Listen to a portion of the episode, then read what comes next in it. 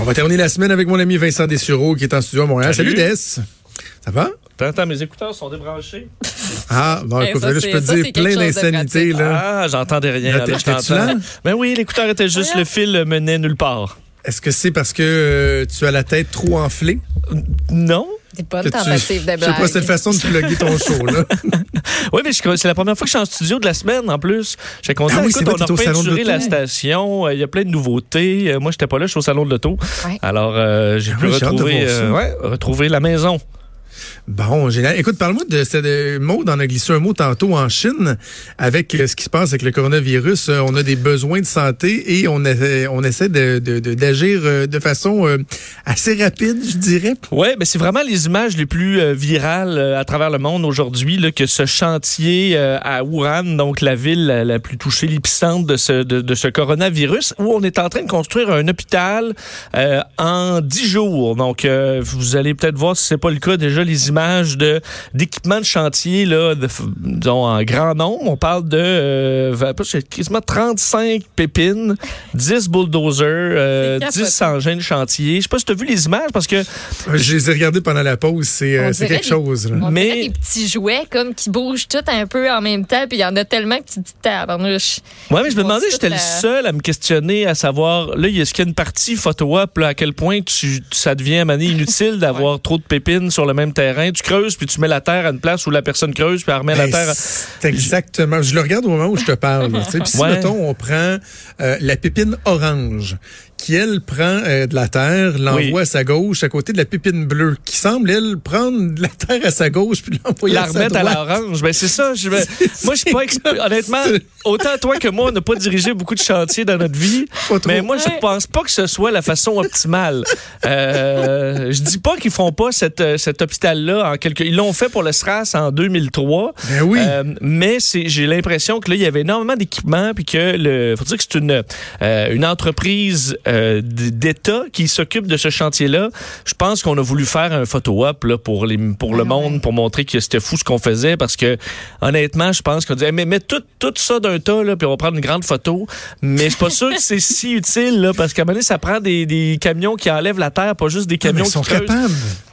Non, non, mais attends, attends, tu vois, les camions vont arriver, vont faire la. C'est parce que, comme tu l'as dit, ils l'ont fait en 2003 avec le, le SRAS. Puis évidemment, c'est pas, c'est pas le CHUL, là, ou le CHUM qui ont Non. construit, là, pas une affaire de, de 15 étages, mais c'est un bâtiment euh, préfabriqué. Ouais. Euh, les Chinois sont capables, là, d'aller euh, très rapidement. Je sais pas si tu as déjà vu, par exemple, des, des vidéos où ils changent des segments de. Un moment donné, c'est un viaduc que Ouais, en une vu. nuit, là.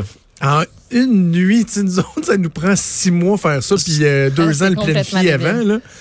Mais autres c'est ça, mais c'est pour ça que je crois à tout ça, à part l'efficacité de 35 pépines sur un terrain de, de 20 par 20. Là. Puis je regarde la que- photo, il y a comme trois trucks à peu près là, pour prendre la terre de trop. là. C'est ça. Alors, on verra, mais on parle de 1000 lits quand même qui sont installés. Tu le disais, c'est des morceaux préfabriqués. Donc, une fois qu'on a aplati tout ça, euh, les blocs arrivent. Et si je comprends bien, il y a même déjà de l'équipement médical à l'intérieur. On les installe d'avance. Alors, tu mets le bloc, tu, et tu les ajustes les uns avec les autres.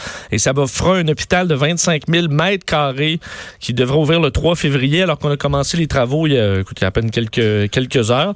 Alors, euh, c'est quand même impressionnant, montrant quand même aussi l'urgence un peu d'agir, parce que dans les autres images virales, euh, pas si tu as vu aussi le partage tranquillement d'images de la ville où on voit des, des Chinois qui semblent carrément tomber comme des mouches là, au milieu de la rue, euh, Ah, tomber tout droit et se frapper la tête au Ben, sol. voyons. Des images qui, je voyais, essayer de trouver sur des grands médias, et entre autres CNN en a montré quelques-uns en disant on n'a pas pu confirmer de façon indépendante que c'était vrai. On est quand même allé voir aux sources et ça semble être crédible, mais des images de files d'attente monstres dans les hôpitaux, un peu le chaos, et surtout des gens qui tombent là, au milieu de la rue et qui sont euh, ramassés par des gens là, en habits de... Pourquoi? Parce qu'il y a plus de protection. disponible puis tout ça? ou Non, à cause de la malades maladie carrément euh, qui Ah, en ferait oui. tomber certains. Mais encore là, c'est des images qui ont été beaucoup, beaucoup partagées, mais quand on n'est pas capable de retrouver le- la, la source de base, puis essayer de confirmer, euh, alors je suis quand même prudent. Alors, il faut être prudent avec ce qu'on voit sur les réseaux sociaux, mais c'est très, très viral depuis ce matin que ces images de gens qui, ont, qui sont debout, puis à un moment donné, ils font juste tomber. Ben oui. Dans certains cas, s'éclatent la tête là, et sont ouais. recueillis accueillis par des, des ambulanciers. C'est Alors, euh, difficile à identifier, d'autant plus que ces, villes-là sont en quarantaine, n'entre pas qui veut, ne sort pas qui veut. Fait que j'imagine que là, le relais de l'information aussi, ça va être, euh, Ouais, ça parce va être que quelque chose. on comprend que les équipes euh, des médias n'ont pas nécessairement tous le goût d'aller se foutre là. Et les, Non, épiceries, dans certains cas, semblaient avoir des rayons vides. Ouais. Mais encore là, c'est-tu des images qui datent de 1997 dans un autre pays? Ou Alors, du SRAS. Ou du Il y a des images du SRAS aussi qui vont ressortir, puis que le monde va dire hey, regardez, c'est ça qui se passe, puis que dans le fond, ce sera, ce sera pas ça. là. Et, et, euh, en terminant sur l'hôpital, ce qui est incroyable, c'est que s'ils réussissent le tour de force de construire un hôpital en 10 jours, à ce rythme-là, il y aura probablement aucun grief syndical en plus. Non, ben, je- je- écoute, j'entendais. euh, C'est la Chine, hein? J'entendais mon collègue euh, Mario Dumont tantôt euh, qui disait euh, qui disait nous au Québec là mettons on n'aurait pas envoyé mettons la, la première lettre là, pour envoyer l'idée de projet serait encore dans le mal là. après du jour on n'aurait pas comment après ça s'envoyer la lettre au BAP puis euh, tu sais on mais euh, on comprend que c'est une situation d'urgence puis dans un pays totalitaire euh, disons ça aide aussi là tu Le dis, troisième lien, là, Oui. il, prévoit, il prévoit que c'est entre 10 et 20 ans que ça va prendre. c'est ça C'est un tunnel de 6 Euh. km. C'est incroyable. bon alors Tu sais, il y a quel- juste un milieu. Tu sais, la, la vitesse Chine euh, au niveau des, des droits humains, des droits du travail, il va y c'est faire peut-être pas travailler le modèle. 24 heures sur 24. là. C'est peut-être pas le modèle à privilégier, Ouch. mais est-ce que nous, nous sommes les meilleurs exemples? Je pose la question. En fait, je pense que poser la question, c'est un peu y répondre. Voilà, c'est dit. Euh, parlons de l'avion maintenant. Euh, tu Oui. nous souhaites une bonne raison de ne pas avoir peur en avion. Tant mieux parce que moi, de plus je vieillis, je t'en ai déjà parlé, je pense, plus je vieillis, plus je suis craintif en avion. Puis ça m'écœure parce que j'aimais tellement ça quand j'étais jeune. Ouais, et c'est c'est une drôle d'idée. D'ailleurs, c'est ce que les scientifiques du MIT euh, sortent, comme quoi euh, l'idée d'avoir peur de l'avion, ça devient de plus en plus ridicule. En fait, c'est comme avoir peur d'aller au supermarché parce que le toit pourrait te tomber sur la tête. C'est euh, l'exemple donné par les professeurs du MIT qui sont allés analyser. Puis, d'abord que les chiffres sont pas surprenants, mais sont, sont quand même intéressants parce qu'on sait que le, la mortalité en avion de ligne est en baisse depuis que la- l'aviation existe. Mais ils sont allés documenter parce que par année, là, ça varie. Évidemment, il y a une année où il peut y avoir un seul écrasement, une année il peut en avoir trois. On a vu avec le 737 MAX, ça, ça a été soudainement une mauvaise année parce que deux avions se sont écrasés. Mais il est allé, euh, donc les chercheurs sont allés par décennies, donc à partir de 2008 à 2017, puis ensuite en reculant de 10 ans, 10 ans, 10 ans, pour remonter jusqu'à il y a 50 ans. Et on se rend compte que les chiffres sont, euh, écoute, c'est vraiment impressionnant euh, le, le chemin qu'a fait l'aviation, surtout dans les dernières années, parce que dans la dernière décennie, les chances de mourir donc en avion par vol, c'est pas par kilomètre ou autre, c'est au niveau mondial 1 sur 8 millions. OK? Vous allez voir qu'au Canada, c'est encore pas mal moins que ça, mais au niveau global, 1 sur 8 millions. Si on compare à la décennie 98-2007, on remonte pas il y a longtemps, c'est pratiquement les mêmes avions, euh, euh, les mêmes modèles dans bien des cas qui, qui volaient à cette époque-là. C'était 1 sur 2,7 millions. Alors, on, a, on est quasiment trois fois plus sécuritaire qu'il y a dix ans, alors qu'on était déjà euh, bon, une, industrie extrêmement sécuritaire. Si tu remontes dix ans avant, 1 sur 7 000, euh, 1 sur 750 000. Euh, là, on est dans les années donc 78 à 87 et ça descend ensuite 3, 1 sur 350 000 dans les années 70. Alors là, on est et par euh, donc on, double la sécurité, voire triple à chaque décennie depuis que ça existe. Et au, dans les pays, on dit les plus sécuritaires, dont le Canada, l'Union européenne, les États-Unis et la Chine maintenant, euh, c'est 1 sur 33 millions qui, euh, qui va mourir, tandis que euh, il y a 10 ans, on était donc à 1,7 million. Les, les pays les plus les moins sécuritaires, si on s'en va dans l'Afrique, c'est 1, 1 par million. Alors on voit qu'on a 33 Oui. fois moins de chances de mourir sur des vols de pays occidentaux que de pays africains. Et euh, un des pays dans les pays les plus sécuritaires, une- la grande différence, c'est que la Chine est maintenant là. Et la Chine, on vient d'en parler tantôt, a fait des pas de géant en termes de sécurité. Ils sont allés recruter dans les dernières années des experts chez Airbus, des experts chez Boeing euh, pour euh, augmenter leur sécurité, avoir des simulateurs haute technologie. Alors maintenant, ils font partie des pays équivalents aux États-Unis et au Canada.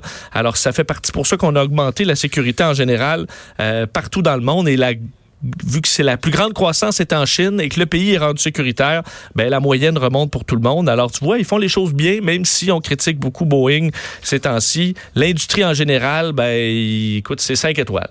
Au niveau de la Le sécurité. problème, c'est l'absence de contrôle. Moi, c'est- c'est c'est- est de là ma peur. Tu sais, quand je suis dans ma voiture, j'ai un certain contrôle. Un avion, t'es comme enfermé. Puis s'il se passe de quoi, t'as 35 000 Ouais. pieds dans les airs. Ouais, faut que tu fasses Euh, confiance à Charlie, là, Ouais, parce que puis on dit qu'il y a quand même des inquiétudes. Est-ce que cette, cette tendance-là vire de bord dans la mesure où il y a une pénurie de pilotes mon- mondiale et que les pilotes maintenant qui dirigent vos avions sont de, ont de moins en moins d'expérience. Le jour où il arrive un problème euh, où on ne peut plus se fier sur l'ordinateur, ben voler à main, euh, ils l'ont pas fait longtemps. C'est ça. Puis pilote de moins en moins. La portion de temps qu'il passe à piloter concrètement est, de plus en plus réduite. D'ailleurs, toi qui, es- qui est un pilote, l'omniprésence de la technologie dans les avions, est-ce que c'est un facteur Ah ouais, qui ben, un peu plus à risque euh, oui, quand oui. la technologie en fait, c'est surtout, surtout parce qu'avant, maintenant, les pilotes euh, de, de mettons, d'expérience d'aujourd'hui ont généralement piloté des années, là, des fois dix ans de temps ou même plus, dans des petits avions avec peu de technologie. On fait de, de l'hydravion, de la, de la brousse, euh, du petit transport régional. Alors, ils ont des milliers d'heures euh, à la main, là, avec des petits équipements et tout ça. Maintenant, les compagnies aériennes comme euh, Air Canada Express, donc les, des compagnies qui vont aller chercher des pilotes très jeunes. Je dis pas que c'est la qu'Air Canada Express c'est pas sécuritaire, mais ils vont chercher des pilotes qui ont des fois moins de 1000 heures de vol ou des fois quelques centaines et les monter rapidement sur des avions assez modernes qui ont déjà de l'équipement technologique. Alors rapidement, ils vont moins piloter à main. là. Alors, j'entendais, moi, dans ma formation, euh, j'ai eu des pilotes d'Air Canada, euh, mettons, qui ont 15 000 heures de vol. là. Et eux disaient, si vous pouvez encore voler votre petit Cessna de temps en temps, là, alors Oui. que vous êtes pilote de ligne, c'est super important parce qu'il faut que tu sois encore capable de voler à main euh, avec peu d'équipement le jour où tout ouais. lâche. Et c'est pas le cas de tous les pilotes. Fait que quand t'as pas ce bagage-là, là, mettons, ça fait 25 ans que t'es pilote chez, dans un, Boeing A320, mais que t'as euh, 500 heures sur un Cessna il y a 20 ans, ben tu t'en souviendras plus tant. En même temps, ils sont testés dans des simulateurs et tout ça. Ils font des tests. Je dis pas que c'est pas le cas, mais la partie de ta carrière où tu es dans tempête puis tu t'arranges, euh, c'est on voit moins ça maintenant. OK. Hey, ton dernier sujet, ça me semble être une- un débat euh, assez intéressant. là. Est-ce que euh, c'est justifié de sacrifier quelqu'un pour sauver plusieurs personnes? Bon, euh, grand, grande étude dans 42 pays sur cette grande question euh, qui revient de temps en temps, à savoir, admettons, vous avez un tramway là, euh, en folie et vous avez cinq personnes à bord qui vont mourir, sauf si tu changes de voie et que tu tues quelqu'un en échange. Donc, tu sauves cinq vies pour en tuer un qui avait rien à voir là-dedans, là, qui se promenait, lui, sur la voie, euh, la voie de tramway. Alors, Ouais. je sais pas si vous, c'est quoi votre position sur le sujet? Mais en fait, langue. en fait c'est que la, la réponse semble euh, froidement évidente. Oui. C'est-à-dire que si tu dois sacrifier une personne pour en sauver 50, OK, mais tu veux-tu pas être la personne qui apprend cette décision-là? Bon. De dire, euh, oui, oui, moi, moi tasser le tramway, on va frapper quelqu'un, là. Et Bon, si, et en plus, euh, c'est que là, dans cette grande étude-là, on voulait voir s'il y avait des différences par pays sur la, décis- le- le- la- la- la décision prise. Et on se rend compte que dans les pays de- d'Asie, entre autres Chine, Japon, euh, ils sont beaucoup moins enclins à tuer le dude qui n'a pas rapport, contrairement aux pays, euh, aux pays comme le Canada, les États-Unis ou l'Europe, où le choix semble plus, euh, plus évident euh, de, d'y aller pour le nombre, tout simplement. Et la raison qui sont identifiées, c'est la mobilité relationnelle. C'est-à-dire que nous, on- on a de la facilité à se faire d'autres amis. Ah, Vous allez voir, c'est un peu spécial, là, mais ici, admettons que tu perds tes amis, il y a une mobilité Alors, tu peux te faire d'autres amis rapidement, tandis que en Chine, par exemple, au Japon, c'est pas le cas. Tu as un, nid très serré. Et d'être jugé sur une décision comme ça et de perdre tes amis, là, ça les trouble. Alors, ils sont pas prêts à prendre une décision éthique aussi controversée, alors ils vont préférer rien faire. En Asie, tandis que nous, on va se dire, ben écoute, si les gens me jugent parce que j'ai tué un monsieur, ben je rencontrerai d'autres mondes. C'est en gros l'idée qui- qu'on se fait de la différence. parce que Je comprends que c'est un petit peu étrange, là. C'est très étrange. Et ils ont amené, euh, ils ont fait en fait trois scénarios différents, parce a le scénario que je vous ai donné, on vire de bord, on tue quelqu'un, mais il y a aussi le, le scénario où on doit pousser un monsieur en surpoids devant le train Pardon. et que son corps va arrêter le train. Ah. Voyons, c'est quoi ce scénario-là? Et là, ça, est-ce que... Arrache des bancs du train, quelque chose. Oui, mais là, pour- pourquoi ce serait différent, là? Tu y vas encore pour le nombre. Alors, je vous pose la Mais question, vous, est-ce que vous... geste, tu non. c'est- non, c'est non, violent, ouais, tues. C'est vraiment violent. Mais là, vous étiez prêt à envoyer un tramway dans la face d'un monsieur qui n'a rien à voir là-dedans il y a deux secondes. pour sauver le même nombre de vies. Là. Ouais, mais là, tu fais pas. Toi, t'as peu. Puis là, tu le lances de. Ben un peu. Non. Tu, tu vires, tu vois le monsieur là, il est sur la, les rails. Ouais, et mais t'as tu pas eu de le- contact avec. Ben c'est ça. Ben on dit que euh, on- la- une des différences, parce qu'au Japon et en Chine, par exemple, ils étaient moins enclins à, euh, bon, à tuer quelqu'un, sauf que ce qui était universel dans toutes les cultures, c'est que ça, c'était pas correct. Non, tu peux pas. Tu comprends? Alors, ils ont, ils ont vu, il y a, il y quelque chose d'universel dans l'éthique et il y a quelque chose Je qui est dans la culture aussi. OK. c'est parce dans le premier coup, tu peux toujours dire que c'est un accident, j'imagine. Euh, tramway dévié, on est désolé. là, mais là, quand tu le pitches, c'est rêve. Ben, où on disait aussi le C'est troisième... une blague en passant. Je dis pas le, faire le troisième scénario dans, entre, le- dans, entre les euh, en, euh, donc ajouté à ça c'est que il y a un loop alors tu, tu, tu, tu- plutôt que tuer les gens là tu frappes ton monsieur, mais le- les rails revenant sur leur chemin, c'est le corps qui finit par freiner le tramway et empêcher de, de votre tramway de dérailler. Après plusieurs reprises. Ouais, c'est comme un, tu sais, le tramway, il tourne en rond. Ah, voyons. Alors, au lieu de juste le tuer en prenant la, la voie, en fait, tu utilises le monsieur comme frein en le frappant, en déviant Ah, de mais ta C'est un voie. fait graduel. Ah, OK. Non, Alors, bon. ça aussi, les gens semblaient plus mal à l'aise. Mais encore là, c'est le même. Je comprends. Mais encore là, c'est la même chose. Vous tuez, acceptez de tuer quelqu'un Ok. pour le greater good. OK, Vincent, c'est sur ce beau malaise qu'on doit euh, se laisser. Merci, ça finit très, Salut. très bien la semaine. On t'écoute à cet après-midi avec Mario. Maude, je te souhaite un Ah. excellent week-end. Merci, toi On se repose et on revient en forme. On vous retrouve lundi matin à 10h. Salut.